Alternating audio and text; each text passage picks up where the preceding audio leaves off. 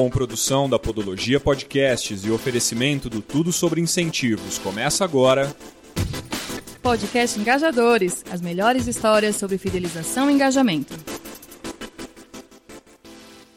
Olá, seja bem-vindo, seja bem-vinda ao podcast Engajadores, iniciativa do TSI, tudo sobre incentivos para você que se interessa por loyalty ou que de alguma forma tá ligada ou ligado ao mundo da fidelização. Meu nome é Daniel Freire e eu tenho o prazer de estar com você em mais esse episódio do Engajadores e claro, com a Tati Macedo, a Tatiane Macedo, editora-chefe da Tudo sobre Incentivos. Tudo bem, Tati?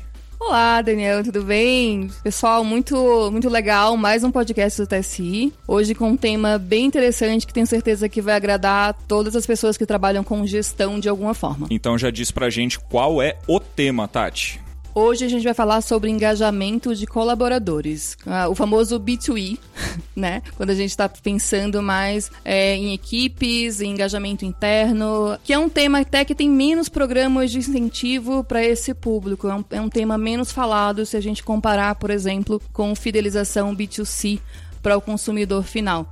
Então, é, vamos trabalhar bastante esse tema hoje aqui no podcast. Antes de apresentar os nossos dois entrevistados de hoje, eu já quero fazer uma pergunta para você, Tati. Por Manda. que que trabalhar campanhas ou incentivo para B2E, é, é, em B2E, é importante para as empresas? Olha, se você não tem o seu próprio colaborador é, incentivado, engajado, é, é, ele que vai, inclusive, trabalhar nas campanhas para o público, para parceiros. É eles que vão pensar nas campanhas, que vão pensar no consumidor final. É aquilo. Até quando a gente fala em UX, que o pessoal fala de UX como se fosse uma coisa ligada para design, de pensar na experiência do usuário. E uma coisa que os próprios especialistas no assunto começam a falar, gente, o UX tem que ser uma coisa que todo mundo pensa. Se o seu colaborador não está pensando no cliente lá no final, não está pensando com empatia com ele lá no, no, no, no cliente que vai fazer a compra, não está pensando no parceiro, em como ajudar da melhor forma possível, não está feliz no que tá, com o que está fazendo, a, a coisa já vai caminhando para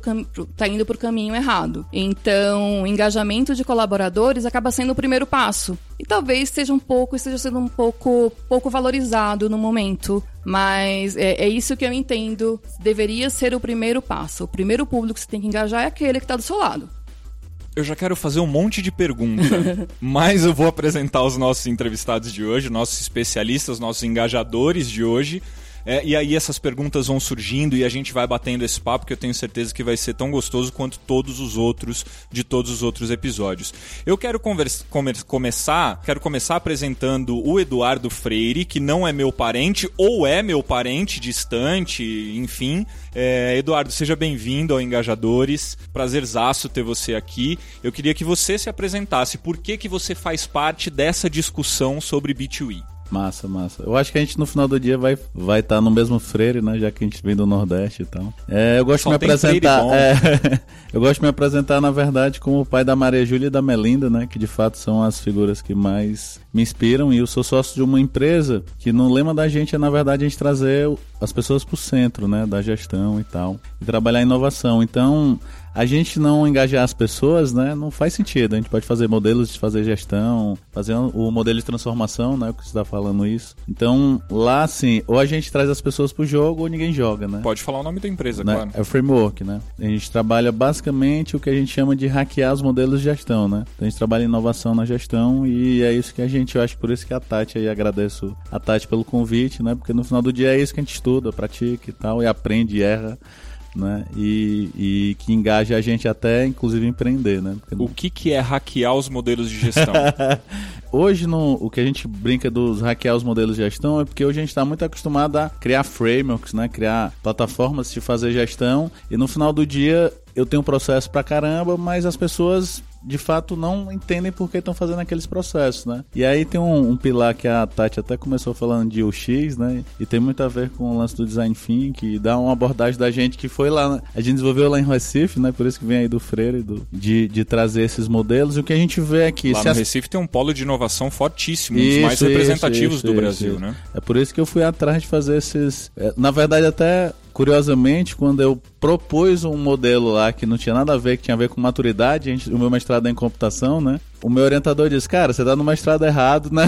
pra estar tá fazendo na psicologia, porque de 35 páginas, 30 era falando de gente. Mas eu disse, cara, o grande modelo, exatamente por isso, por a inovação, né? Se você pegar as startups que estão fazendo, vou aqui usar um jargão, né? Mais com menos, ela, por quê? Porque elas estão trazendo as pessoas para jogar esse jogo, né? Então quando a gente fala do hackear a gestão, é beleza. Os processos têm que ser, tem que existir, né? Mas se as pessoas, se não fizer sentido para as pessoas e mais ainda para os clientes, né? É, a gente não vai conseguir de fato entregar resultado. E quando eu tô falando resultado, eu tô falando mais do que grana, entendeu? Porque grana, obviamente, é literalmente consequência, né? E às vezes é, é difícil pra gente que empreende no mundo real, no Brasil, entender que, cara, a gente vai ganhar grana com isso, mas também a gente precisa ser, ser feliz, né? É, então, e, e, as, e, as, duas coisas têm que andar é, juntas, é, né? Porque uma, uma depende da outra, isso, na verdade, isso, né? Isso, total. Nosso segundo entrevistado, nosso segundo especialista é o Thiago Kromendijk. É isso, Thiago? É perfeito, perfeito. Maravilha, seja bem-vindo também. Grande prazer ter você aqui. Queria, vou te fazer o mesmo pedido que eu fiz pro Eduardo. É você se apresentar, você dizer por que, que você está aqui para falar de B2E. Perfeito. Deixa eu comentar primeiramente que eu sou pai de duas filhas. É, eu tenho uma filha Lara, 6 anos, e a mais nova tem 11 meses, casada com brasileira, e atualmente eu moro 7 anos no Brasil. Já tenho uma longa história com o Brasil. Nasci no Pará, é, já comentei com, com vocês. Meus pais são holandeses, mas começaram a fazer desenvolvimento rural é, em Cametá, que fica no interior do Pará. Eu estudei desenvolvimento rural também é, ênfase em sociologia, só que eu sempre tinha um, um viés muito grande com tecnologia. É, sendo assim, eu acabei entrando numa empresa holandesa de tecnologia chama, chama Topdesk e o que Topdesk se destaca, por mais de ser é, uma empresa de tecnologia, é justamente o foco em pessoas. É, e foi nessa... Eu não percebia, né? Eu era jovem, entrei lá, para mim era tudo normal, primeiro emprego. O grande choque foi realmente quando eu cheguei aqui no Brasil, que eu percebia que o que a gente está fazendo na Top Desk é muito diferente, literalmente, como você falou. É, a questão de foco no, nas pessoas gera engajamento e engajamento gera dinheiro, afinal. É, e você ainda pode ir acordar no trabalho e ir feliz para o seu trabalho. Você não esquece do trânsito e acaba né, gostando, indo lá e ter resultado no dia a dia. É, então, baseado nisso, né, eu tô percebendo cada vez mais que o que a gente faz é diferente. Eu gosto de contar isso porque quanto mais pessoas aqui no Brasil, principalmente, sabem e, e conseguem é, fazer a diferença na sua gestão, quanto mais pessoas vão se tornar felizes no trabalho também. Deixa eu, deixa eu entender uma coisa. Você, é, essa diferença que você percebeu é que fora do Brasil, em alguns países, principalmente de onde você veio, da Holanda, é, se faz isso, se cuida de pessoas para que se tenha um resultado posterior. E quando você chegou aqui, você não percebeu que isso era feito. É, é isso? Não, exatamente. Na, no, inicialmente aqui no eu Brasil. Eu queria até perguntar, né, Tiago? Assim, o que eu. Desculpa, né? Ter interrompido, mas vamos lá. O que eu vejo muito. A gente trabalha com alguns projetos, né? Com empresas que estão. Por exemplo, um projeto que a gente terminou foi o projeto da BMW aqui no Brasil de agilidade, né? E o modelo, às vezes, é que o modelo que se trabalha na Europa, nos Estados Unidos e tal, quando chega no Brasil, não é, é muito diferente para os caras, né?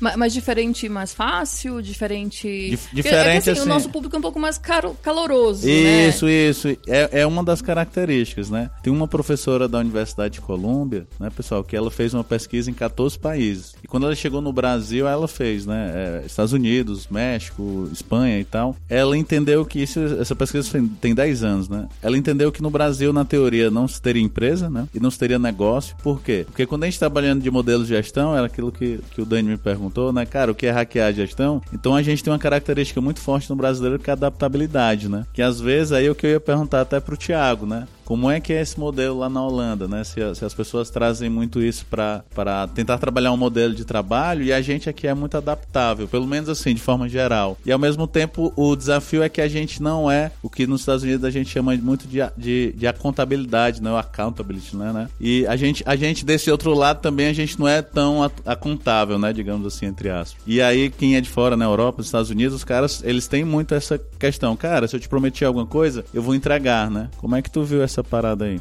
Eu, na verdade, não sabia que eu teria tanto problema de trabalhar no Brasil. Trabalhar com brasileiro é muito diferente do que trabalhar com holandês. É, eu venho, obviamente, com, com minha cultura, com expectativas de promessa vai ser feito. E o accountability, o que eu percebi, vem muito a ver com hierarquia. É, se eu tenho uma pessoa acima de mim que é responsável e me manda fazer as coisas, ele também é responsável pelo resultado que eu entrego. Portanto, eu não, te, não sou accountable por a, a, aquela entrega porque não é minha responsabilidade. Um, e o que eu percebi na prática que até os colaboradores mesmos eles esperam ser mandados e uma vez ser mandados eles também não são responsáveis. Uhum. Então a gente ficou naquele. Mas isso tu encontrou no Brasil, né? Isso. Era, na, na Holanda como é que funciona? Se o cara missão dada é missão cumprida, o cara como é que? Depende muito da empresa, mas na Top Desk a gente trabalha não com o foco não é principalmente os processos,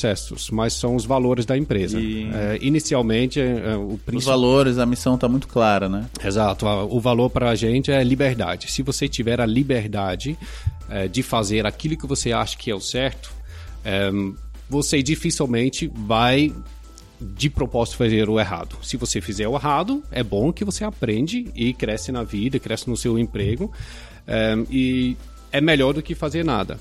Além da liberdade, a gente tem a confiança, né, que é uma coisa que é um choque cultural muito grande aqui no Brasil, porque o que eu percebi que a princípio, quando duas pessoas se encontram, eles não se confiam, né? É uma desconfiança muito grande. Então, e... no perfil holandês, as pessoas naturalmente confiam umas nas outras? Sim, muito, muito mais, muito mais. É, isso... Que é, que é bem comum também no americano, né? Por isso que, por exemplo, o americano adora processo. Né? Sim, então, sim. cara, tem um processo aqui, ele confia... Eu gosto muito de usar um exemplo, Dani, de, um, de uma empresa de educação que a gente trabalhou, e eu fui gestor, que o americano, ele olhava, sei lá, se, se esse Mac aqui, eu digo que ele é azul, tá todo mundo olhando e dizendo que ele é prata. Entendeu? Mas o americano está dizendo, não, você está dizendo que é azul, ok, eu acredito. Mas ele só confia aquela vez, né? Pelo menos aí eu estou dizendo a minha experiência, né? Da outra vez, cara, esquece, ele não vai mais confiar que tu vai. Que, mesmo ele olhando, né? Que é o que o, o Thiago acabou de relatar. Ele, não, eu tô olhando que, que tá errado. Se ele entender que, sei lá, é por uma falta de conhecimento, ele vai acolher o cara e vai dizer, bicho, vamos treinar, vamos fazer alguma coisa, né? A, a, aqui no Brasil eu costumo falar, Thiago, né? Não sei se qual é a tua experiência aí, a, também o Dani e a Tati é que a gente precisa começar a pegar o jeitinho brasileiro, né, que é o, aqui entre aspas, né, e exatamente foi o que essa professora eu acho que percebeu, né, que é a adaptabilidade, entendeu? Que assim, cara, tem um processo a seguir, tem, mas cara, eu preciso entregar um projeto pro Dani. E aí, vai custar um pouco a mais? Eu vou ter que trabalhar um pouco a mais? Eu vou ter que negociar com o meu chefe um pouco a mais? Desde que eu entregue aquele resultado que eu preciso pro Daniel, que é o meu cliente, entendeu? Hoje que eu tenho trabalhado com o meu time é muito isso, né? É muito. E aí eu, eu onde foi que eu aprendi? Quando eu tive que ser gestor de pessoas, né, com menos escolaridade. Entendeu? Né? Porque quando você engaja as pessoas, pô, eu, eu gerenciei projetos com, com, com serventes e tal, venho de, da área de projetos, né? E aí, a principal coisa, é quando eu entendi o que é que os caras têm um modus operandi, aí você precisa empatizar, né? Eu chamo isso lá também de TBC, tirar o bumbum da cadeira, né? Ou seja, você precisa ir lá na obra e tal. E aí, uma característica que talvez vocês saibam, né? Que é muito comum na Constituição Civil, é, não sei na Europa, né, Tiagão? É, as pessoas gostam muito de tomar uma cervejinha, uma cachaça e tal. Quem não, né? né? É, quem não, exatamente, né? Quem nunca, né?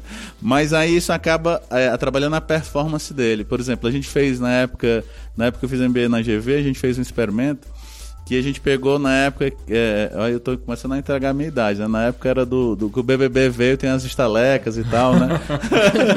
e aí a gente pegava, como na obra, né? No, no, ponto de vista da construção civil, as coisas são muito quantificáveis. Então, sei lá, se eu vou pintar essa parede, eu dizia, ó, vou dar uma estaleca para ti, certo, Thiago?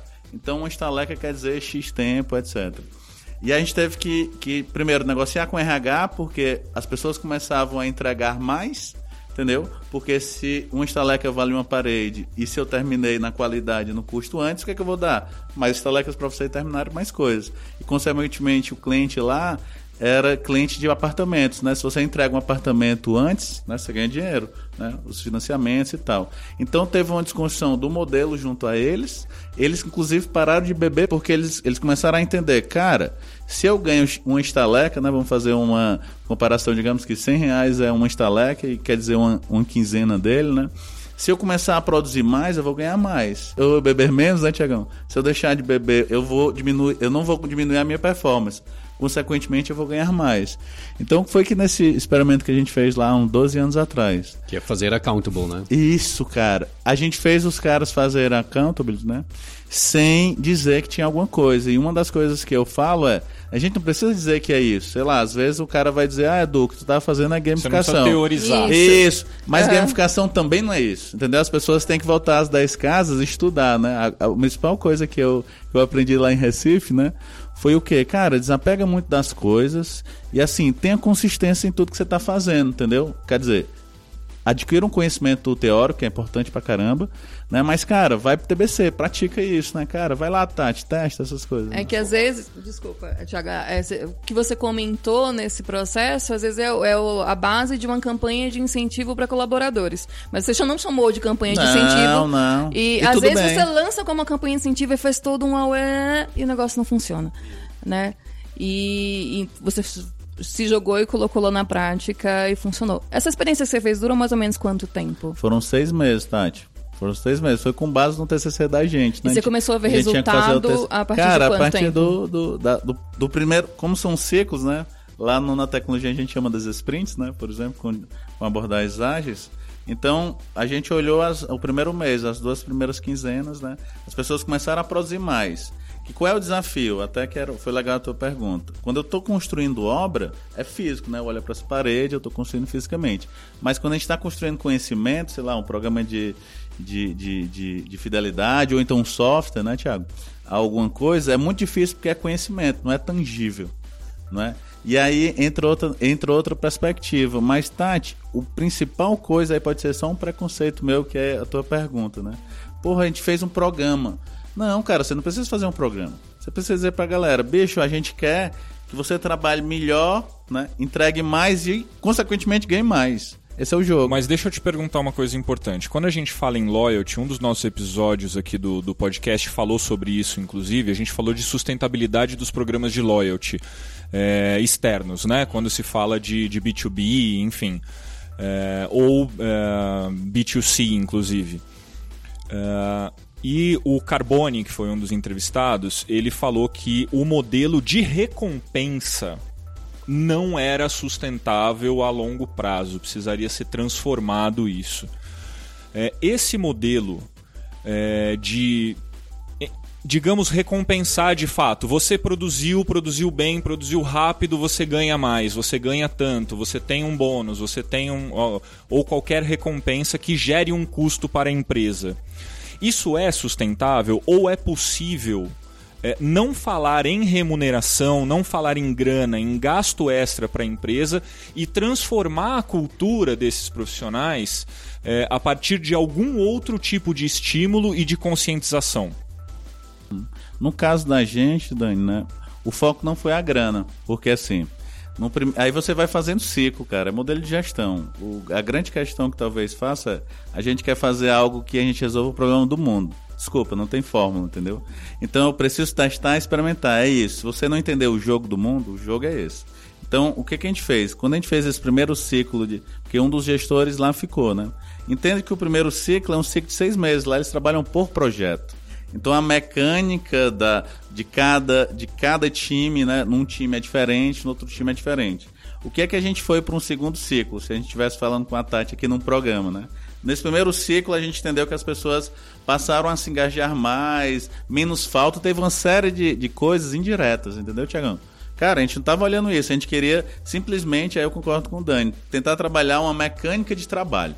E aí, quando a gente entendeu, a gente é, trouxe como subproduto remunerar melhor as pessoas, engajar ela. Não era o objetivo. Assim, core, né? Era uma consequência. A gente, cara, a gente queria é, tem trabalhar. Uma coisa interessante que o, o Dani falou de recompensa, mas não era recompensa necessariamente, seria o dinheiro. Isso, mas você falou a estaleca, o isso, ponto, aquilo isso, ali. É um tipo de recompensa. Mas aí falando disso também, é que assim. recompensa é uma coisa que, é, pelo que a gente lê, pelos estudos que, que existem disponíveis, que funcionam é, em um primeiro momento, uhum. que foi isso que você aplicou. Mas se você não continua fazendo um trabalho de pensar em como remunerar melhor as pessoas e como reconhecer as pessoas, aí realmente tende a falhar. Mas é aquilo mesmo que o, o Carbone mencionou no outro, que é a sustentabilidade a longo prazo, né? Mas de início é uma coisa que vai funcionar. Que, Isso. é igual consultoria, né? Eu tenho uma, um, lá, um, um exemplo na prática, na, até na própria Top 10, que durante seis anos, cinco anos, eu estava lutando com minha equipe para sempre manter engajado as pessoas.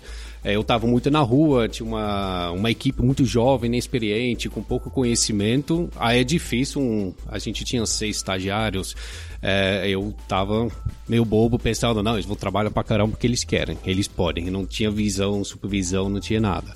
Obviamente isso não funcionou muito bem.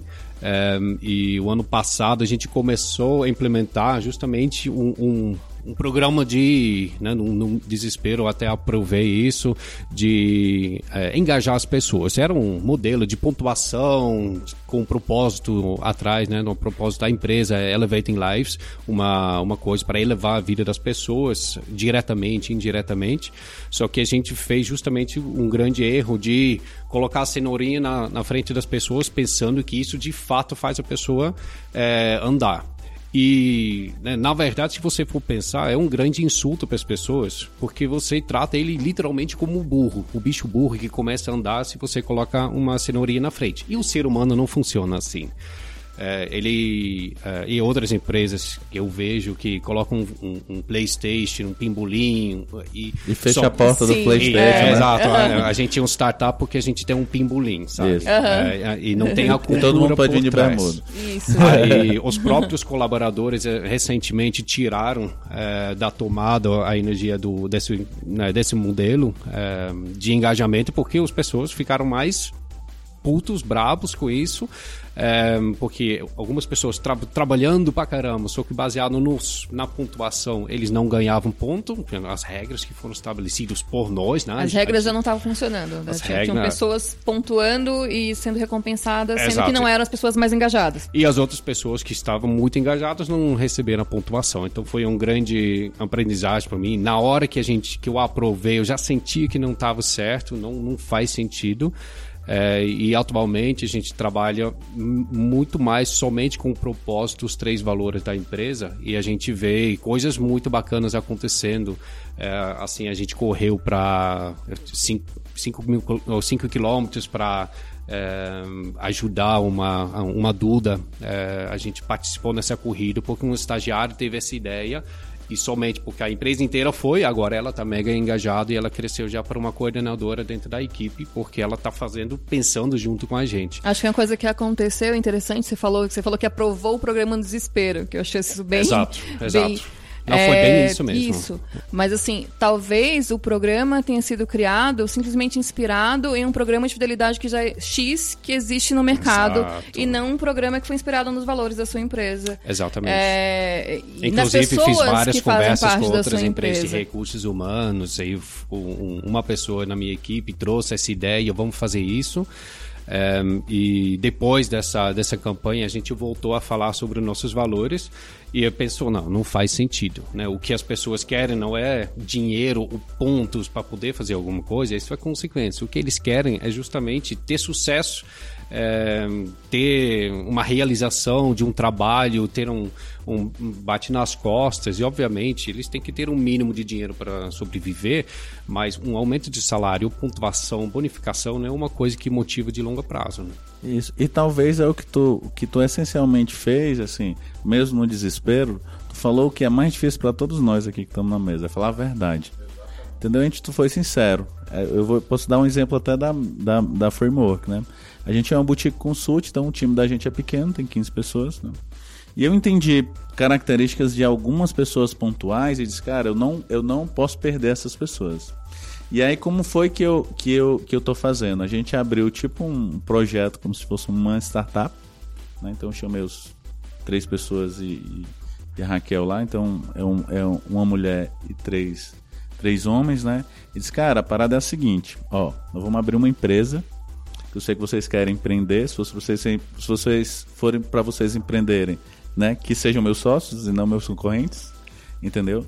E disse, vamos abrir uma empresa, a gente está pensando nesse modelo aqui e a Framework vai ser sócia de vocês, a gente vai investir, então vocês vão pensar em nada.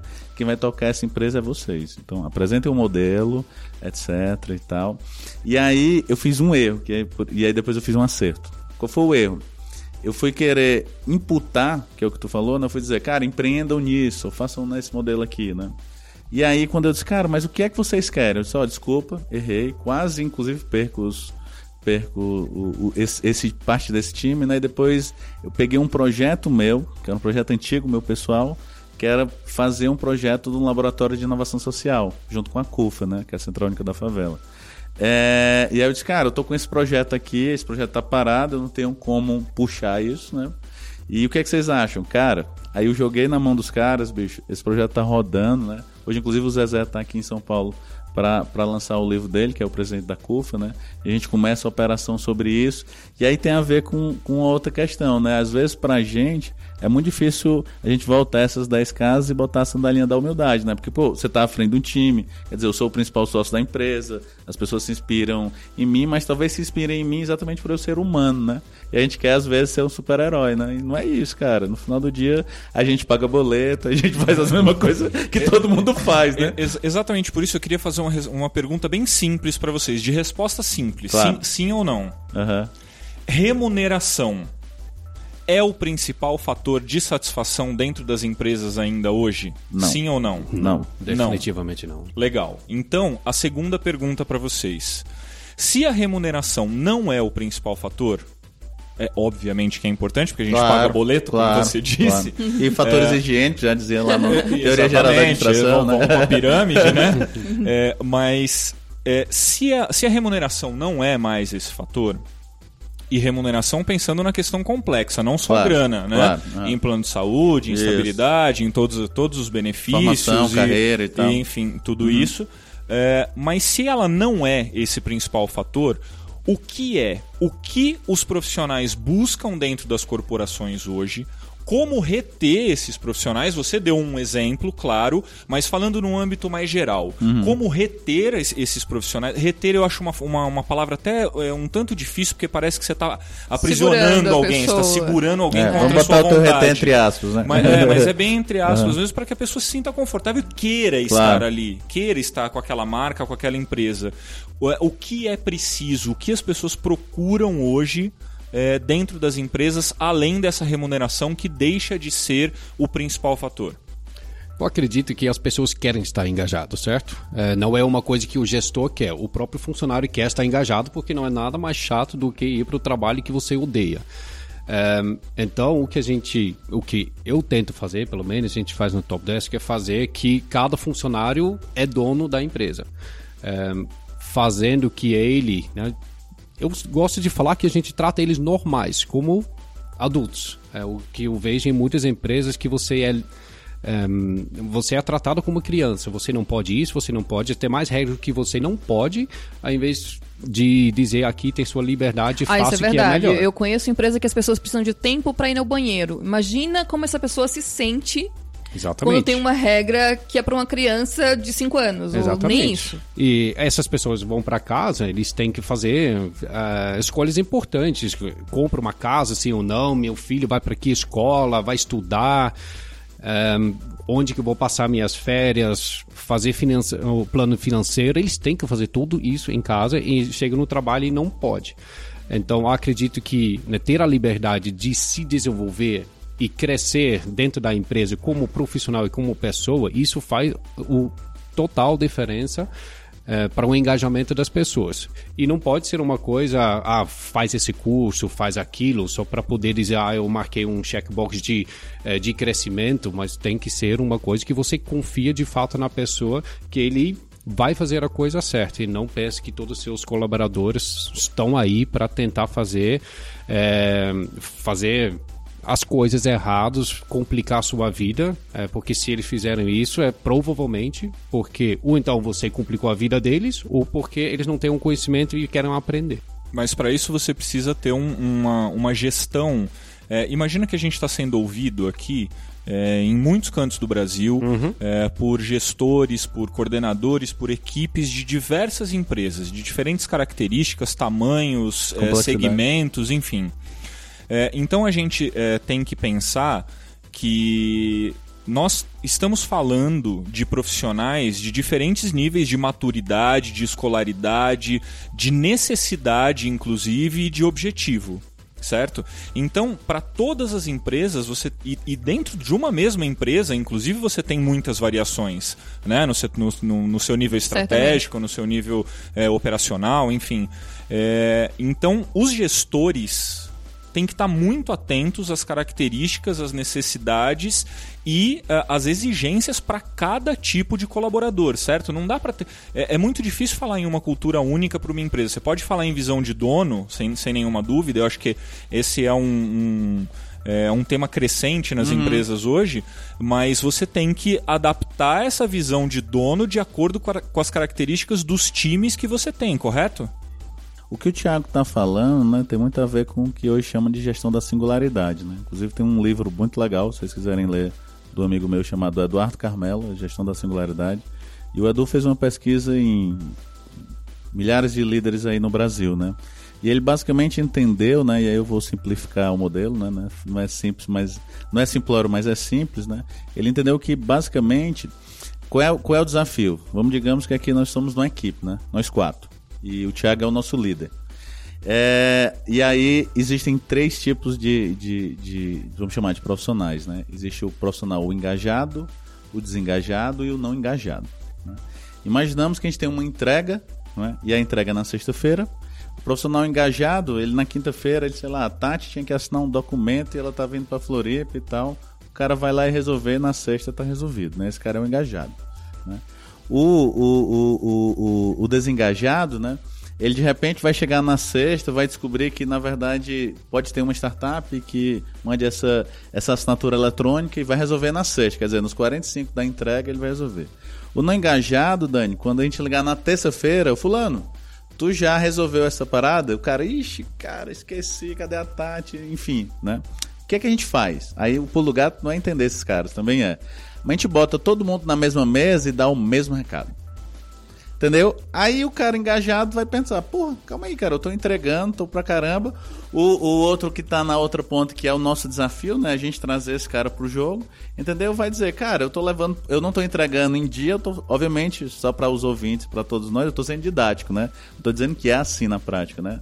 É, é, mas o cara que entregou na terça-feira vai dizer, bicho, eu tô levando porrada do mesmo jeito do que quem tá entregando. E aí, esse é o jogo, né? Qual é o nosso desafio como gestor?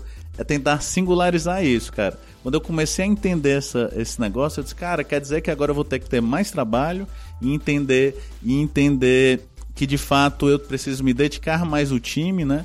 Então por isso que a gente se posicionou, por exemplo, é uma, é uma dor muito grande com os meus sócios, que eu digo, cara, a gente é boutique, bicho. O modelo da gente é esse. Não é porque às vezes vinham alguns clientes e dizia, cara, mas vocês têm que crescer mais, mais gente. Eu disse, cara, não, a gente precisa lucrar mais. Entendeu? E lucrar não é crime. Parece que no Brasil é crime, né? Você lucrar. Não. O Dani tá lucrando. Não, irmão, você precisa pagar os boletos. Né? Até para poder dar uma, uma, um, um, uma condição mínima para isso, Dani. Tu falou dessa história da pergunta que tu fizeste pra gente, né? E o Thiago começou respondendo. Uma coisa que eu aprendi, tanto nos meus clientes, né? E eu procuro fomentar esse e eu pratico isso dentro da framework. É, cara, eu não pago nada a mais que o mercado. Entendeu? Você tá afim de trabalhar comigo? Tá. Agora o que é que eu te dou? Eu chamo isso de play, né? Eu te dou, Dani, tu tá na empresa tal, tal, tal, tu tá querendo fazer isso? Tô. Cara, aqui tu vai fazer. E eu vou te cobrar insanamente para tu fazer isso. Entendeu? E obviamente vou te dar inspirações, né? E aí, o segundo aprendizado que eu tive, além de singularizar, parece um pouco bullshit, né? Mas é o bullshit, né? É ser walk the talk. Ou seja, cara, se eu, o maior desafio meu é eu tenho que me pegar todo dia, Dani, e dizer, cara, eu tô gravando um podcast com uma galera e tô falando para isso para X mil pessoas, né? E, bicho, eu tenho que me cobrar sobre isso. Que às vezes é muito fácil a gente vir aqui e falar e ok, tá bonito, né? Mas lá no, no campo de batalha, né? Vamos chamar assim, eu gosto muito de utilizar às vezes esses termos do exército, não tem nada a ver com, né, do exército da polícia, talvez pela minha criação, mas não é que tem que ter o exército. Eu até fui dar uma palestra outro dia e tinha dois generais, né, na minha, na, e eu falei para eles, cara, o que, que a gente precisa se inspirar no exército? Não é que a gente tem que ter comando e controle, etc. Não é que é isso. Mas o exército tem duas características muito fortes. Eles são focados em entrega e eles têm hábito. Né, cara? aquela sequência, aquela cadência. Cara, a gente não vai conseguir entregar, mas a gente vai descobrir como é que faz e tal. Existe e algo gente... de interessante na disciplina. Isso, isso. E, e eu não estou dizendo disciplina de novo, que as coisas têm que ser rígidas, que é, uhum. né, que é o que o Thiago mesmo comentou. Cara, massa ter videogame, massa a gente vir de bermuda e tal, mas será se é isso que, tá, que as pessoas estão procurando, entendeu? Eu percebo muito nos meus clientes e na minha empresa que as pessoas estão querendo é a oportunidade de fazer né? Tô querendo sim, play, que sim, é o que eu chamo, sim. né, Tiagão? Cara, vem aqui que eu te dou a oportunidade de fazer aquelas coisas. Eu fiquei só um, um, pouquinho confusa quando você falou alguma coisa sobre a gente usa a mesma comunicação, coloca os três na mesa, mas você não tem uma preocupação de desmotivar aquela pessoa que tá não. super engajada? Não, foi exatamente, o, foi exatamente o contrário, né, Tati? Ah, tá. A gente precisa o quê? No lugar de botar todo mundo na mesa, é o contrário. Nós vamos dizer não, aqui que, o, que o Dani é, é um desses caras. Dani, vamos aqui, deixa eu, deixa eu te dizer, cara. Tati, você tem que qualificar é, a sua equipe. E a singularização, e... né? Uhum. o desafio da gente aqui. O mundo tá malucão, equipes geograficamente separadas, né? Que é o que você teve também a experiência. Cara, e agora? Entendeu? Agora eu tenho mais trabalho, porque não adianta eu dar o mesmo recado para todo mundo. Eu, te, eu, tenho mais uma pergunta para você. Aliás, tem várias, mas vamos, vamos por essa. É, o gestor, hoje. A gente vive um momento, é, é mundial isso, né? Das empresas se reestruturando, é, revendo todo, todo o seu corpo de profissionais, de executivos principalmente, exigindo produtividade, que é a minha próxima pergunta, que você falou sobre isso, é, eu quero perguntar sobre isso também. Mas primeiro eu queria saber sobre os gestores, sobre os executivos. Eles estão preparados para assumir, é, dentre tamanhas tarefas e exigências e e, e, e, e, perfis de pessoas, né? A gente tem muitas Eles estão preparados para ser singulares, para olhar de forma singular dentro do, do seu time? Vocês, vocês veem isso? Eu vejo, cara, que para mim no final do dia tu, tu respondeu numa pergunta anterior, né? Tem a questão do aprendizado e da educação, né? O Thiago até comentou aí da, da, da questão do, do, da casa, né, do, do, trabalho, de como é que ele traz isso. Isso vem, vem. Por que, que eu falo muito da educação? Porque, como eu dou aula em alguns programas de pós-graduação, o meu desafio é dois. O meu desafio é tentar entregar, primeiro, né, um conteúdo relevante que de fato as pessoas consigam aplicar. E terceiro, é convencer as escolas né? Eu vou chamar, estou chamando até de escolas, né? E tem todo o modelo de contra a escola, né? A escola tem é, é, horários fixos, tem, tem campainha, tem um horário assim, né? Bem o modelo exército, né? Vamos chamar aqui, é bem o modelo militar. E aí, o primeiro desafio é que, como é que a gente forma esses caras, né? Como é que a gente forma esse gestor? Como é que a gente se informa? O que mais eu, eu, eu, eu tenho feito, sabe? Aí é um aprendizado meu mesmo. E o que eu tenho passado para cliente, para alunos, para etc. Cara, vai lá e faz, né? Faz esse negócio. Depois procura algum conteúdo, procura alguma formação, etc, né? Para tentar respaldar. Por quê? Porque às vezes, né, Dani, tu tava falando, cara, vem da comunicação, tô fazendo pessoas, tô fazendo gestão de projetos, mas talvez tu, de alguma forma, quando tu tava fazendo né, gestão de pessoas, tu já tava liderando times. Então isso para tu, na formação, o modelo educacional de adultos, né, que é o Paulo Freire aí, né, da andragogia, tu estava talvez muito mais preparado, mais propenso a ouvir aquele tipo de conteúdo e voltar e aplicar na tua empresa, né, do que se tu tivesse simplesmente só acumulando um conteúdo para depois aplicar, né? Aí assim é o meu é, é a minha forma de entender o mundo, né? As pessoas têm que mais praticar as coisas, né? E colocar isso e ser, eu achei muito bacana o jeito que o Thiago falou, cara, do eu e mim eu tive que tomar a decisão. E OK, entendeu? Se ele chega pro time, time, eu tava errado. Cara, fui eu, né? Eu, eu tô o líder, eu não tô te dando um direcionamento, então... O legal foi né? que o, o time falou, Thiago, você tá errado. Massa. Então, assim, ó, o time tem essa liberdade, cara, aí qual é o desafio, né? né? É que as, as maiorias das empresas são transatlânticas, né? Tem 15 mil funcionários, 90 mil funcionários, estão em vários, em vários países, com várias culturas, né? E a gente quer de novo, ó, esquece da tal da singularização, né? Não adianta eu colocar lá uma filial da Framework lá em, na Holanda, entendeu? E querer trabalhar o modelo que eu trabalho aqui, entendeu? Não vai, não vai adaptar lá. Não vai adaptar lá. E a gente viu isso e, vê isso com os clientes, né? O cara, ah, eu construo um modelo. Aqui, por exemplo, a gente tem uma empresa, cliente da gente, que é dinamarquesa. E aí os, a gente construiu um modelo de fazer gestão de projetos para os caras aqui, deu resultado pra caramba. Ele, não, vamos usar esse modelo lá na Dinamarca. Eu, oi? Mas o que, que o dinam... né? Como é que o dinamarquês ou a dinamarquesa se comunica, entendeu? É de outra forma. Porque às vezes, se, se eu pegar um modelo né, de, de um americano, o cara é muito pragmático e direto. Né, Daniel? Aí às vezes você diz, cara, o cara é muito direto. Não, mas a Tati, por exemplo, a primeira vez que eu conheci ela, a gente se deu muito bem, porque, cara, ela é direta, eu sou direto e ok. Entendeu? Ninguém está sendo ignorante sobre isso. E aí a gente tem uma, um negócio, tá até aqui no meu crachá, né? Que é hard work menos mimimi, né? A gente identifica muitos mimimis, inclusive na gente. Entendeu? Porque o Thiago tinha todo o direito de dizer, cara, não, eu sou o chefe, sou the big boss e tomo a decisão se eu quiser, né? Mas ele entendeu, cara, bicho, eu talvez esteja com mimimi, ainda bem que o meu time tem a liberdade de dizer, Thiago. Isso, se eles têm volta, a né? liberdade né? para falar, já é outra coisa. Isso. Né?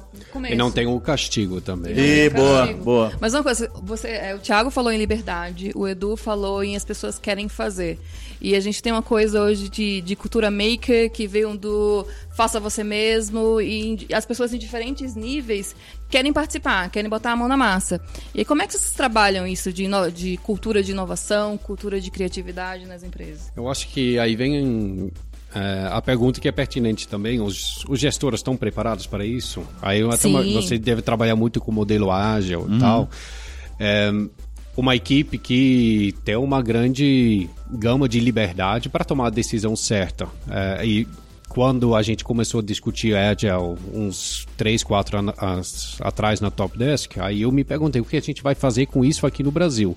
Porque, na minha opinião, é, a, a, a, gerência, né, liderança no Brasil é muito top-down ainda.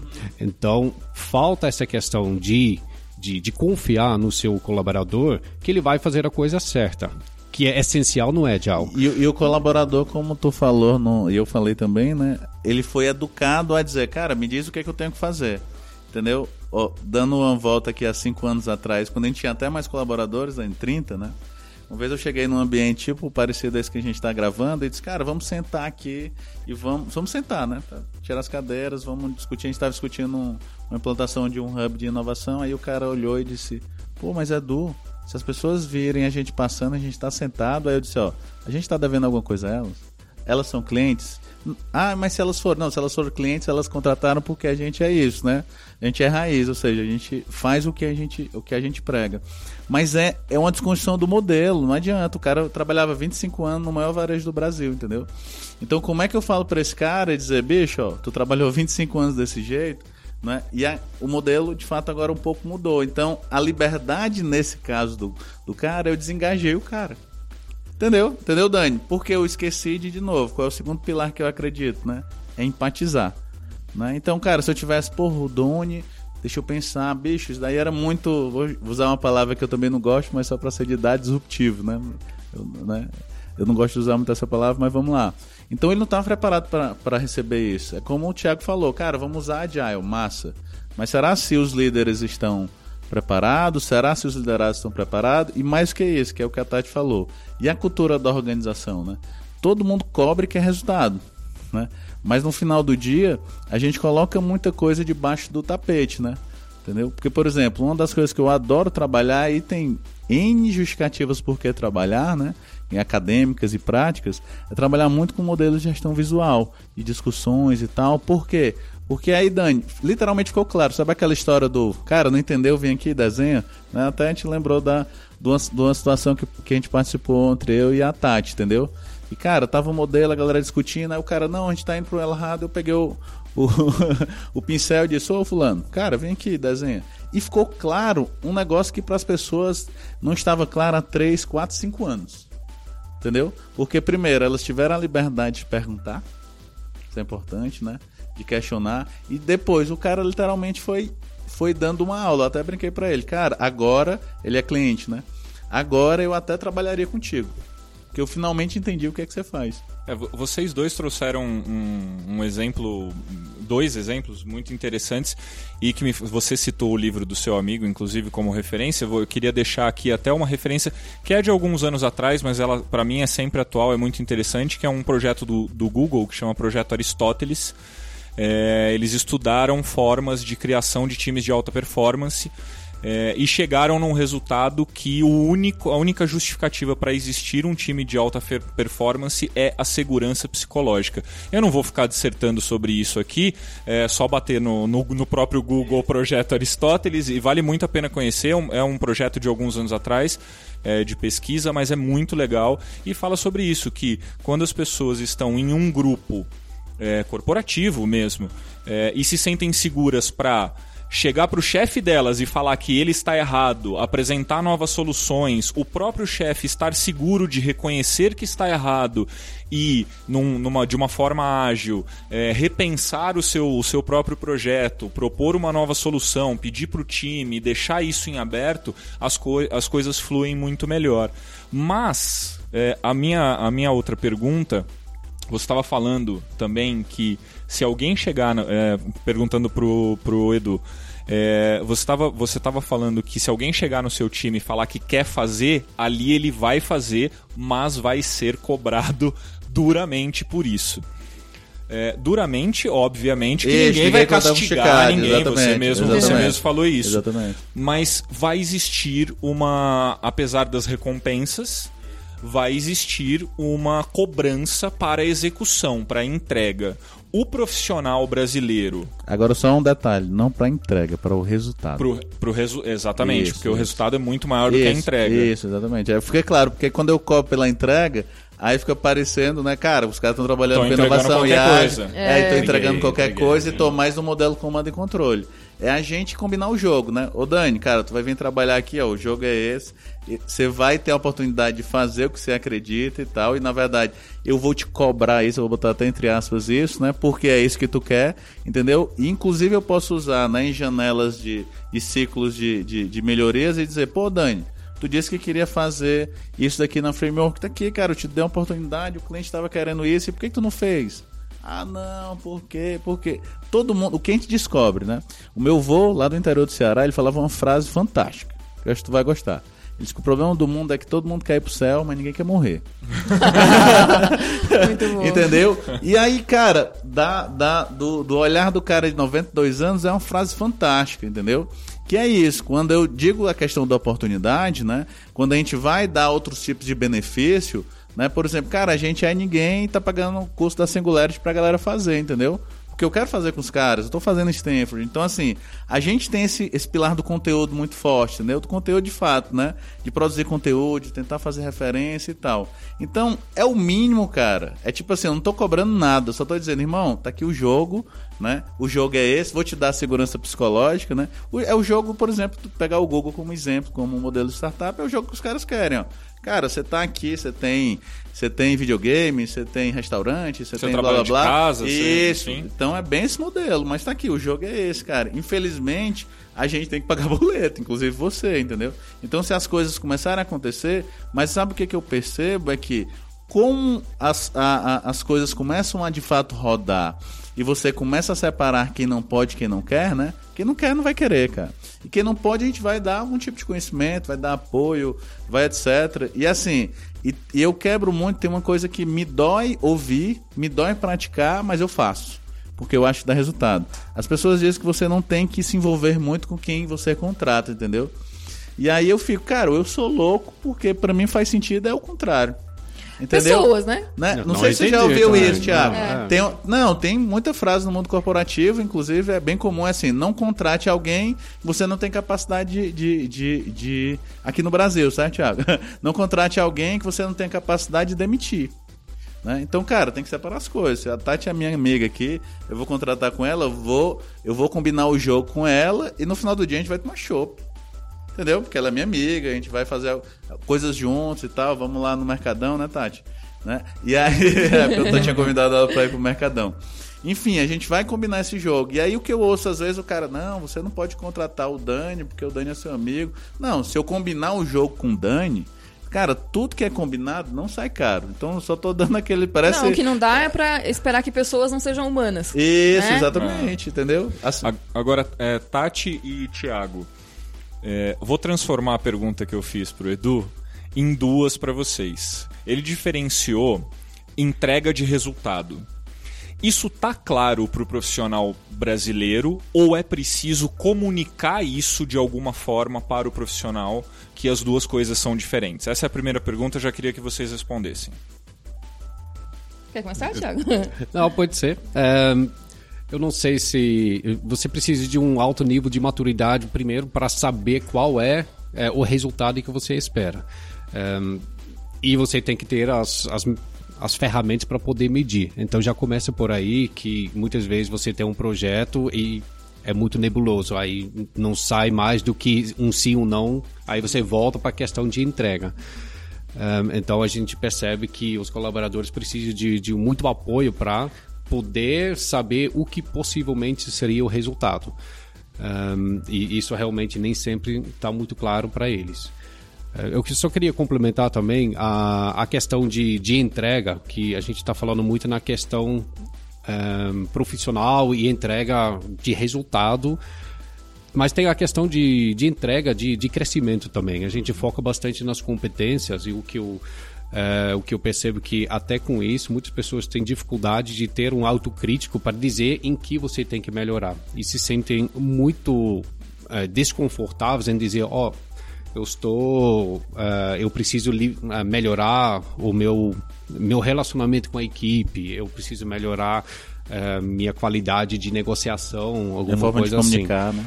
Eu, eu percebo que projetos, entrega, cobrança é, é mais fácil, mas justamente esse crescimento pessoal e profissional é, é mais complicado. Não sei se você percebe isso também, ou você foca nisso, porque não, vem daí é, é. Né, o eu, eu, na verdade, do, do eu tenho que focar nisso, né? Porque a consequência é o entregar. Exatamente. É tipo uma coisa piegas no empreendedorismo, né, Sim. né, cara? Você tem que empreender em algo que você acha que faz sentido e, cara, a grana vai vir. Exatamente. Entendeu? Quando eu só foquei em abrir empresa, que eu só queria ganhar grana, cara, bicho, não, continuar não ganhar grana, mas pelo menos os boletos estão sendo pagos, entendeu? mas assim, é, você tem que focar de fato nas pessoas, né? Porque eu, por exemplo, eu sofri no, no começo, no final do ano, dois casos de que a gente identificou, né, em pessoas do time da gente, né, é, que tiveram que fazer tratamentos, entraram em processo de depressão, que era uma coisa que para mim eu tinha uns N preconceitos. Eu tive que primeiro entender que de fato isso é uma doença, de fato isso faz sentido. E cara, o meu papel é, é o que a gente falou, né, Tati? Se eu fosse ficar só no papel de eu chefe, né, cara, não, eu tenho que ser o amigo da Tati também, entendeu? Né? Então, se eu for só eu o chefe, eu vou dizer, pô, a taxa está em depressão, massa, resultado. Não é só isso, né? Isso, né? é problema seu. É, resolva. problema seu, né? E aí, em quanto, em quanto tempo, quantas vezes a Tati deve ficar à noite para a gente entregar projeto? Quantas vezes, então, eu tenho que levar em consideração uhum. esse outro lado, né? Então, mas não necessariamente precisa ser amigo, mas pelo menos tem que tratar ela com isso, respeito isso, e do jeito que você gosta de ser tratado. É o mínimo. Humano, né? Exato, normal. É, né? é, tem que ser respeito. Tem, que ter respeito. É, tem uma coisa que eu, é, falando em resultado, em entrega, da diferença dos dois, tem uma coisa que eu acredito muito em educação. A gente está no momento em que a gente fala muito de marketing de conteúdo para o público externo, mas a gente não pensa na educação interna. E às vezes você falou de ah, eles tiveram liberdade para falar. E às vezes tem, tem que educar a pessoa Aproveitar que ela disso. tem liberdade para falar. Às vezes ela não sabe. Eu já passei por uma situação em que meu chefe chegava e falava as pessoas não falam, elas não sabem que podem falar, elas nunca tiveram essa oportunidade antes. Se você não chegar para elas e mostrar de alguma forma, tentar dizer para elas de alguma forma que elas podem falar, que elas podem abrir o jogo sem medo, não vão ser punidas por isso, é, elas não vão falar. Então, esse processo de educação tem que existir de alguma forma, até para as pessoas entenderem o que é resultado, o que é entrega. Então, às vezes as pessoas não sabem. Até quando você está falando de empresas que têm 15 mil funcionários, como é que a gente chega com essa informação para as pessoas que estão trabalhando em diferentes níveis e diferentes tipos de educação? Ô, Tati, é... e, e tá aí a, a, a maior é, demanda das empresas em campanhas B2E? Eu diria que deveria estar. Que deveria estar. E por que não está, é... Tati? Por que não está? É, eu acho que o mercado, isso aí eu acho mesmo, a gente está até lançando campanhas, campanhas e pesquisas para poder realmente entender, para parar de falar no achismo, mas eu acho que as pessoas, em vez de fazer campanhas de incentivo, programas de incentivo, ou seja lá o que for que você quiser chamar, pensando é, em como está aquela empresa, como são aquelas pessoas, quais são os níveis de pessoas, de, de, de hierarquia que existem dentro daquela empresa, estão copiando modelos. Ah, isso funcionou em tal lugar, vamos copiar e vamos tentar fazer aqui. E aí não funciona. Não funciona. Ou então é um, funciona em um momento é um e para atalho, de né, funcionar. Né, é um atalho. É, é, até aquela coisa de, de cultura de startup que todo mundo começou a colocar puff nos lugares. Exato. E é como se isso fosse né? resolver o problema. Isso. É. E é uma questão cultural, né? É, é o que você falou, é, concordo plenamente que as pessoas têm que ter coragem para chegar em você. Então, é, o mínimo que você pode fazer é fazer que é muito fácil chegar em você. É, tem empresas que já bate, bate no peito falando, ah, eu tenho uma cultura de, de porta aberta.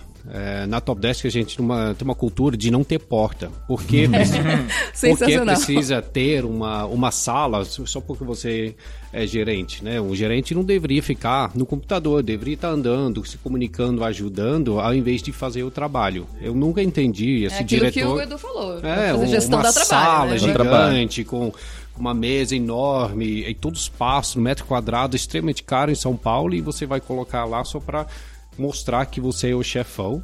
Um, em vez de, de, de, ter a humildade e chegar nos, nos funcionários e mostrar que você é, você as pessoas podem chegar em você tem outra questão também que é a autenticidade, de você prometer uma coisa e realmente cumprir, ser legítimo naquilo. Então, existe também aquele que profissional... Que tem talvez a ver com os valores, né? O Tiagão falou de valores. É, não, mas assim, existe também aquele tipo de gestor que vai dizer, sim, é, eu estou aberto para ouvir críticas, mas na primeira. fecha a porta. Fecha a porta. Procura uma sala, se não tiver sala, e vai lá e fecha a porta. Exato. E aí isso não vai dar muito certo, longo prazo. A coisa não vai funcionar. Parece muito humano, de fato, é, tudo que se fala em B2E. Né? Parece é, realmente é, ser da essência do B2E a humanidade, o contato pessoal, o conhecimento, o relacionamento e a observação e a empatia com, com, com o outro, como disse o Edu algumas vezes aqui. Mas hoje, nessa época de tanta tecnologia, dado, dados mesmo, de, de a coleta de dados ajuda em, nos processos de B2E? É, pensando um pouquinho, né, até, até trazer um pouquinho essa pergunta para o Edu, porque você conversa com vários CEOs, com gestores, e a gente sabe assim que no B2C as pessoas vão participando dos programas e vão deixando informações, e essas informações viram viram insights, se eles quiserem que virem insights, ou então ficam lá só guardadas. É, você consegue enxergar isso nas empresas, assim, de, de ah, a gente percebeu que esse ano eh, determinado tipo de público dessa empresa, a gente entendeu que eles estão se comportando dessa forma, tivemos esse tipo de problema, então vamos, vamos agir em cima disso, em cima do dado? Já é uma coisa que acontece? É, primeiro assim, é uma coisa muito difícil de fazer, mas por exemplo, a gente tem visto tem visto algumas ações, entre elas eu posso citar umas que a gente participou, que é um parceiro, né? Eles fazem o seguinte: eles fazem um game que a pessoa não entende que está jogando um game, certo? E através desses games, Dani, ela vai descobrindo, por exemplo, o que é que ela está precisando. Né? Então ela faz, eu vou chamar aqui, não sei nem não sei nem se o nome técnico é esse, mas vamos chamar um mapa de competências e habilidades, certo? Só para ser didático aqui. E aí em cima disso, né? Porque ela descobriu. Então tem coisas que a gente, eu vou voltar para Tati e dizer, Tati, a gente descobriu que sei lá, você precisa trabalhar um pouco isso, né? Então são coisas que eu estou singularizando ela. Outra coisa é se a gente for um time, né? Ó, a gente precisa trabalhar para nesse segmento, né? Para isso. Então as abordagens e a forma que eu vou fazer para Tati é diferente para o Thiago, que é, que é diferente para o Dani, né? E aí, e aí, Tati, o que eu tenho percebido e é mais ou menos o que, principalmente o setor de RH, tem começado a, é, a felizmente descobrir isso também, é que uma das alternativas para fazer isso é a aprendizagem, né? É a educação. Entendeu? E a educação do funcionário e do gestor. Vou chamar o funcionário aqui, né? Quem está ali no, no, no, no, no, início de carreira, né? Então, os gerentes, os, os C-levels, etc., eles têm, que, eles têm que começar a a entender isso. E, e, e outra coisa, Tati, para esse, esse pessoal que ainda está ainda tá entendendo e tem muito anos de carreira, o modelo de comando e controle ele é muito confortável. É muito confortável olhar para ti, Tati, faz isso. Muito confortável pra gente. A gente se pega fazendo isso às vezes, né, Thiago? Entendeu? Porque por, por um lado sim, por outro isso, lado, isso. eu não assim, eu sei que no final eu tenho toda a responsabilidade, só que não eu eu não acredito que eu isso, sou Deus que sabe tudo, entendeu? Então, mas é o que eu tô dizendo, é não é, não, a errar. gente faz isso de forma indireta, entendeu? a gente sim, tem que sim, se policiar, sim. entendeu, Dani? Cara, não, calma aí, bicho. Desculpa aí, eu fui eu fui um pouco comando e controle, deixa eu entender aqui esse modelo e tal, tal, tal. Mas aí, Tati, sendo pragmático, o que a gente percebe é que, um, os gestores estão percebendo isso, né? E aí, sabe o que, que eu percebo mais? Tem gestor que está saindo de grandes empresas porque ele não está conseguindo fazer isso. Entendeu? Não tem a liberdade para colocar aquilo em prática. Não. Do mesmo jeito que o cara início de carreira quer, né, quer o play, que eu brinco, quer a oportunidade de fazer, do outro lado, né, a gente fez um trabalho com uma agência, quando eu tenho uma agência para framework de brand, para a gente entender quem é que seria o perfil desse cliente da gente e tal. E eles chegaram numa, numa, numa situação interessante. Como a Tati falou, a gente acaba, às vezes, atuando muito com, né, com nível de direção, C-levels, etc. A gente começou a entender que esse cara tem que ter mente jovem. Cara, isso daqui foi sensacional, entendeu? Porque o mente jovem não tem nada a ver com geração, não tem nada a ver com idade, tal, tal, tal, mas tem a ver com a pessoa querer sempre trabalhar essa experiência, né? essa experimentação. E tá, está aqui, eu tenho visto isso muito, cara, muito de grandes gestores de C-levels, etc, CIOs, CTOs, né? eles saindo das corporações e dizendo, cara, não faz, não faz mais sentido, porque como é que eu vou conseguir transformar 15 mil pessoas? Entendeu? Isso, isso não, eu não vou conseguir fazer isso numa, numa, numa velocidade que faz sentido. E velocidade não tem nada a ver com agilidade, não tem nada a ver em fazer rápido. Mas assim, cara, de ter a oportunidade de fazer isso. Então eu tenho visto N pessoas. Por isso que eu falei até o exemplo, né? Que eu não pago a, o salário em si, que é o fator higiênico lá, mais que o mercado. A gente paga no mercado, bem, etc. Mas a gente diz, cara, a gente tem esse N benefícios. Então, se você acredita no propósito da gente, né? Que é mudar a forma que a gestão está sendo feita no mundo, né? Se entrar no site da Framework é isso, né? né? E aí a gente, a gente dizia, quando eu dizia isso, Tiagão, quando eu estava lá no interior do Ceará, né? Me chamava de louco. Agora a gente está indo para fora, então já não estou tão louco, entendeu? Então esse negócio do mundo não quer dizer que o cara está viajando na maionese, etc. Quer dizer que, cara, eu estou mirando lá na frente. Se tu quiser ir comigo, vamos junto entendeu? E aí com todos os benefícios, né, e, e, e, e, pontos ruins de da gente não entender ainda esse processo e esse modelo, entendeu? É um modelo muito experimental ainda. Uma coisa, Edu, que você falou, é, é você não paga além do mercado, você falou em benefícios.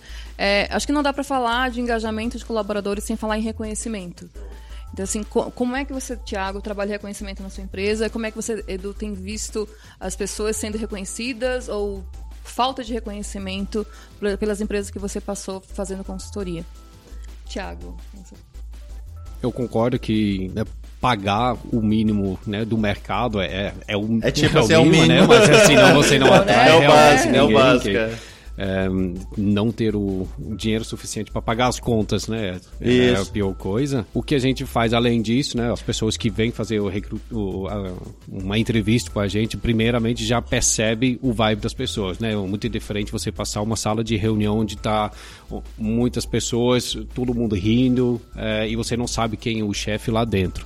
É, então as pessoas já percebem o vibe da empresa e muitas pessoas já falam, não, eu, eu venho aqui pelo vibe. É, eles Mas... até criticam né, o nosso site, que o site ainda está é, muito formal e ele chega lá e não combina com a gente. Inclusive, a gente está passando essa, esse feedback para o pessoal que é responsável pelo site. Um, Além disso, a gente investe bastante né, na, na, nas oportunidades. Como a gente tinha um estagiário que já hoje é, é, é líder de uma equipe de oito outros estagiários que entende esse estagiário muito melhor do que a gente faz, né? Geração Y, geração Z. Eu não consigo motivar essas pessoas do jeito que ela consegue, que ela, ela é, faz parte delas.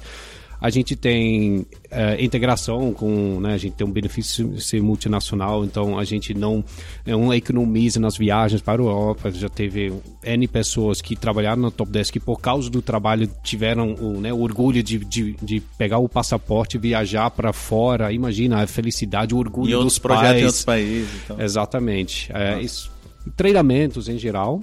Um, e a gente demonstra todo ano né, qual o plano dos próximos anos para mostrar que de fato há muita é, possibilidade. E justamente não trabalhamos com o que, o que é muito comum aqui no Brasil, né? O plano de carreira.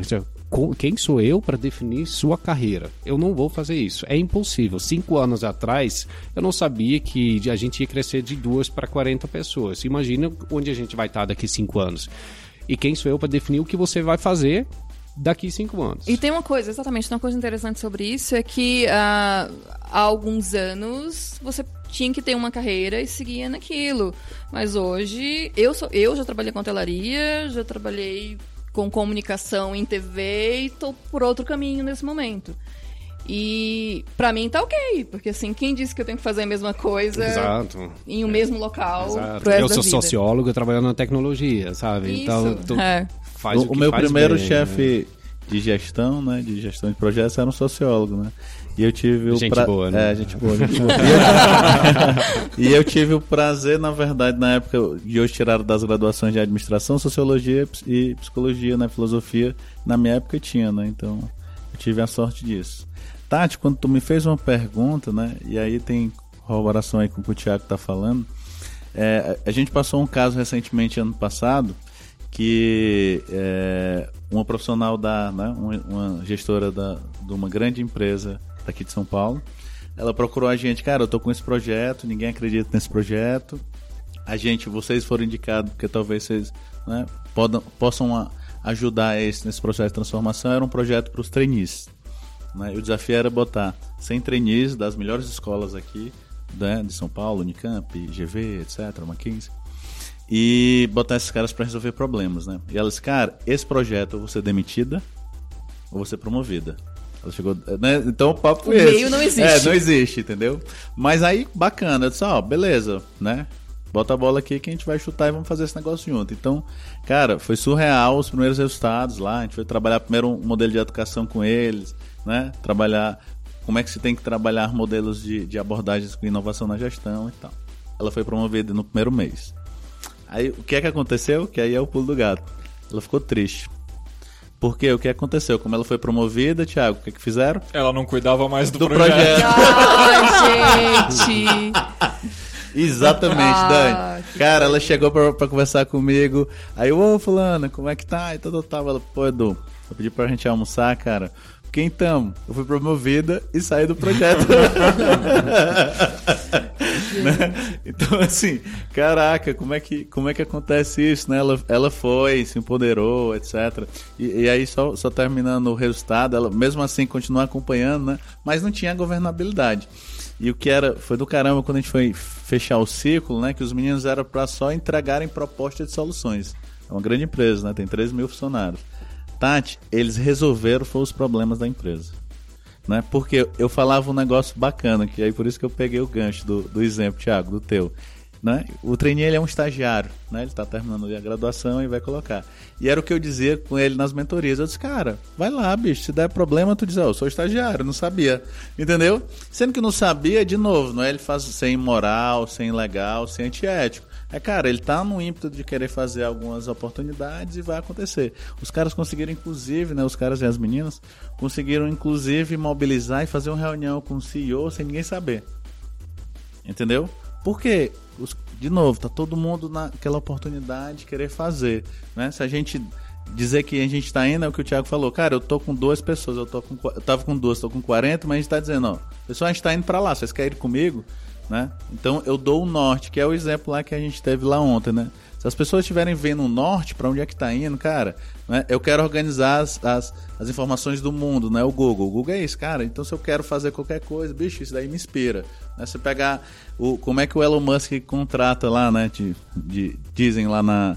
Ele contrata para Tesla, né? Ele vai lá pegar os melhores doutores e dizer, cara, a gente quer construir uma parada para ir para Marte. Tá afim? Entendeu? Aí eu, porra, né? Não, é todo, não, é, não é qualquer esquina que as pessoas estão construindo foguetes para ir para Marte. Então, por isso que o cara tá. E de novo, ninguém acreditava, né? Inclusive, indico muito. Não sei se tu já leu, Thiago, a biografia dele, do Musk, né, cara? Sensacional, sensacional. Eu me senti muito isso, que o cara vendeu PayPal por acho que quase 200 milhões de dólares, né? E teve um mês, Dani, que ele não tinha é, é, dinheiro para pagar o aluguel dele.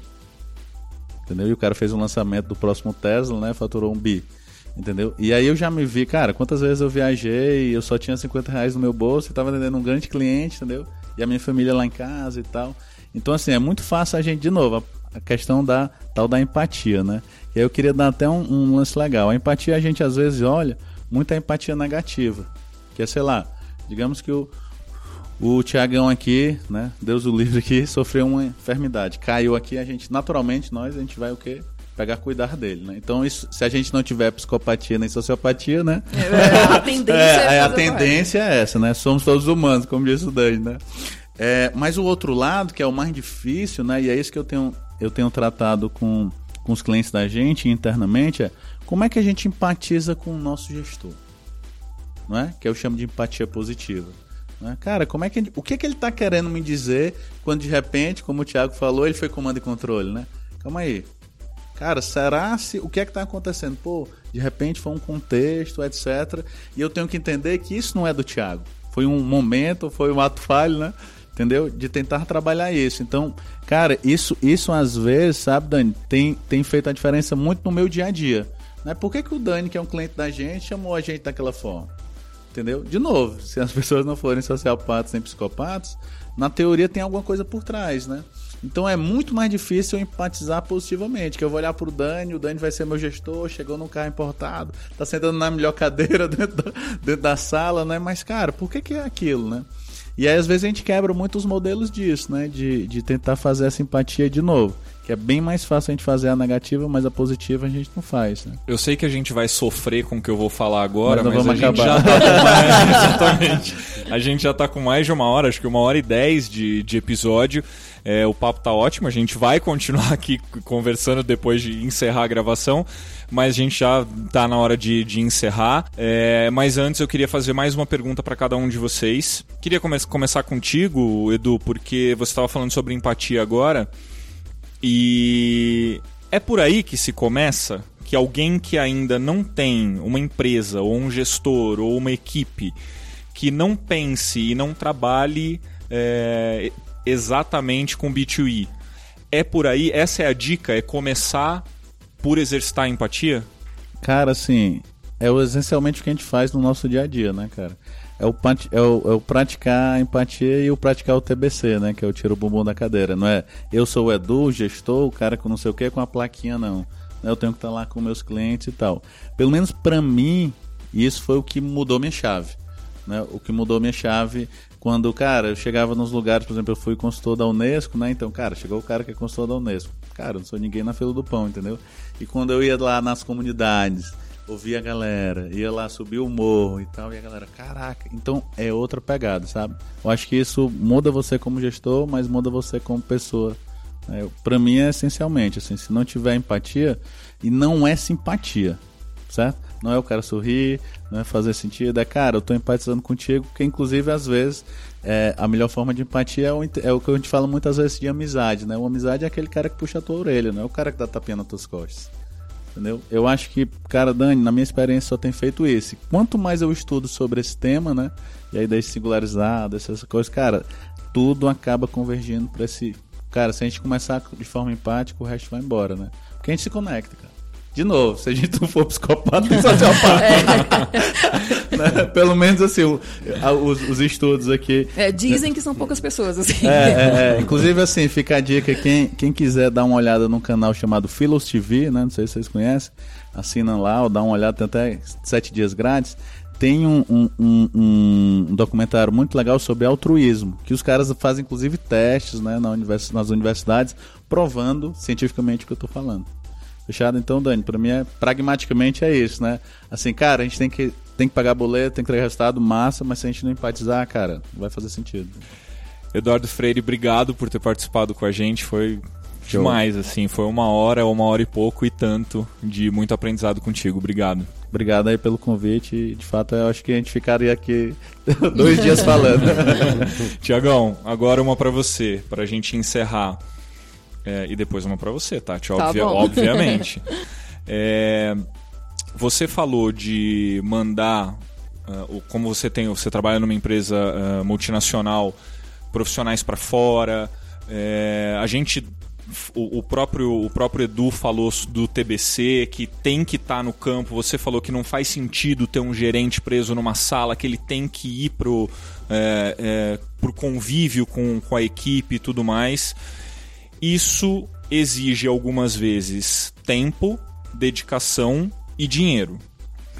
É investimento trabalhar B2, B2E ou é gasto? Certamente investimento.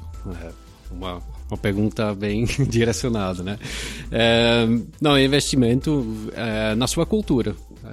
Uma cultura no qual as pessoas podem ser humanos, podem ser normais, as pessoas não precisam vestir uma máscara, ser outra pessoa no trabalho do que eles são em casa um, faz que você vai ter muitos, muito menos problemas com os colaboradores, protestos. Uh, eu tenho orgulho de dizer, em sete anos, nenhum protesto a gente sofreu, não porque a gente foi os melhores gestores, mas as pessoas confiavam na gente, por mais bruto, uh, grosso que às vezes a gente é, infelizmente, quando o estresse está alto, uh, nunca nada aconteceu, porque as pessoas realmente acreditava que a gente sempre foi a gente. E é muito mais difícil quando você está conectado, quando você uh, tem uma empatia um com o outro, por mais que você tenha diferenças de, de opinião, alguma coisa ruim acontecer, o, o, maldade ser, ser sofrido.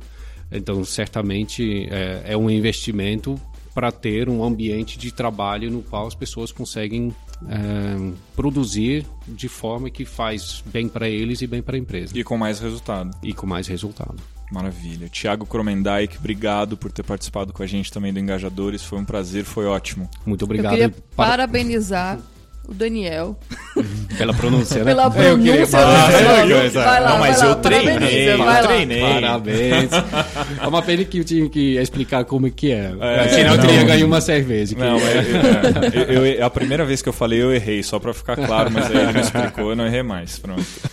Ô Tati, e aí para encerrar com, com uma pergunta para você também, a gente tem o nosso encerramento logo mais, mas para encerrar com uma pergunta para você também.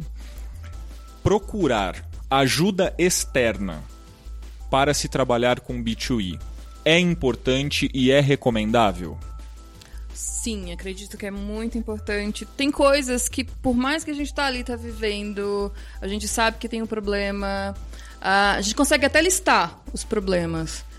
Mas se você, uma pessoa externa consegue te trazer à luz, assim, de às vezes falar o que você não quer ouvir mas que você precisa ouvir naquele momento, sabe? Então, de uma pessoa externa consegue nesse processo de tentar de diagnóstico, de entender o que a empresa precisa e não copiar modelos, de às vezes entender que ah, esse grupo de funcionários tem muita coisa para falar, mas eles não conseguem. Eles não sabem que tem liberdade para falar. Eles até tinham liberdade, mas eles não sabiam disso. Então, procurar ajuda, eu, acredito que é muito importante. Se o modelo vai ser um programa, se vai ser uma campanha, se vai ser uma estratégia a longo, longuíssimo prazo, não importa, mas é preciso, preciso, preciso ter ajuda e é preciso investir em educação para que esses ensinamentos que vêm não ficar fechados em cinco pessoas da empresa e não passarem para todo mundo que participa da história. E aí, duas coisas que eu ia falar do, do, do, que eles falaram, que eu achei sensacional, que quando eu perguntei sobre reconhecimento, as pessoas falam de elogio, as pessoas falam de, de tapinha nas costas, de dizer parabéns, né? É, mas eles trouxeram, os dois trouxeram o reconhecimento como oportunidade oportunidade para as pessoas é, falarem, oportunidade para as pessoas é, inovarem, crescerem, criarem projetos. Então, isso eu acho que é um novo caminho para o reconhecimento e que, que é muito, eu entendo como uma coisa muito viável para ser colocado em prática pelas empresas. Achei muito legal. Tem alguma dica para além de todas as que vieram então, aqui? Tem... É, achei legal que eles trouxeram muitas coisas. Muitas então, coisas. Uh, eu vou trazer como dica, assim, a gente tem um conteúdo interessante que, que é, fala sobre três TED Talks sobre motivação e engajamento. A gente vai colocar o link na descrição do podcast. Mas tudo que eles falaram aqui, a gente vai, vai reunir e colocar também lá descrito dos livros que eles sugeriram, das pessoas que eles falaram, para as pessoas conhecerem um pouco mais sobre isso. Tati, tem até um. Desculpa, tá. Não, manda ver isso aí. Tem um post lá no, no site da Framework, eu posso te mandar esse material. Tem uma professora que fez um TED Talks lá nos Estados Unidos que ela fala sobre para a gente conseguir empatizar, a gente precisa empatizar com a gente mesmo, né? Então, assim, é, é, e aí ela travou lá no próprio desenvolvimento da dissertação de doutorado dela, que ela, cara, eu tô querendo entender as pessoas, né, Tiagão? Beleza, mas eu preciso me entender também, né? O como pessoa, e é legal. E aí tem um material lá, acho que quase uns cento e poucos slides lá sobre falando de onde é que surgiu a empatia, do que é empatia e tal. Tá, muito legal. A gente reuniu tudo que vocês falaram aqui, todas as dicas, livros, vídeos, a gente coloca na descrição pra do finalizar, Só, só para é, dar uma dica também, um, um, livro que me inspirou muito é do Ricardo Semler, é, principalmente porque muitas pessoas falam aqui, quando fala da cultura da Top Desk, isso não vai funcionar no Brasil. É, o Ricardo Semler é, descreve no livro dele como que ele transformou né, a fábrica dele. Então a gente está falando de pessoas, fábrica de chão mesmo, que ele, ele, ele conseguiu inverter a empresa, colocar de cabeça para baixo, Isso, que um as pessoas é, começaram a liderar, a é, tomar as decisões, assim, decisões bobas, a cor do, do uniforme, essas coisas, é, que antigamente tinha que reunir todos os C-levels para definir a cor do uniforme. É, nossa. E. tipo, nunca é, vi é, isso. Né? É, Pra mim foi uma grande prova, é uma motivação. Você não precisa mudar muito a cultura do top 10 porque, é, que às vezes você começa a falar com o C-Level que você não acredita que o, o, o colaborador é um ser humano. Você é, tem que tratar como robô e isso não, não traz os, né, os resultados que a gente tanto é espera. O, o, que a gente chama de agora human machine, né? Exato, exato, exato. É isso aí, com as dicas da Tati, do Edu e do Thiago, a gente encerra o episódio 4 do Engajadores. Não esquece que a cada 15 dias a gente vai estar no seu Spotify, no Google, no Apple Podcasts, em todas as plataformas aí, os principais agregadores que você utiliza no seu dia a dia para falar sobre vários assuntos do universo do, do Loyalty. Então assina o seu agregador, assina lá o, o Engajadores para receber as atualizações de cada episódio que a gente lançar, sempre que a gente lançar.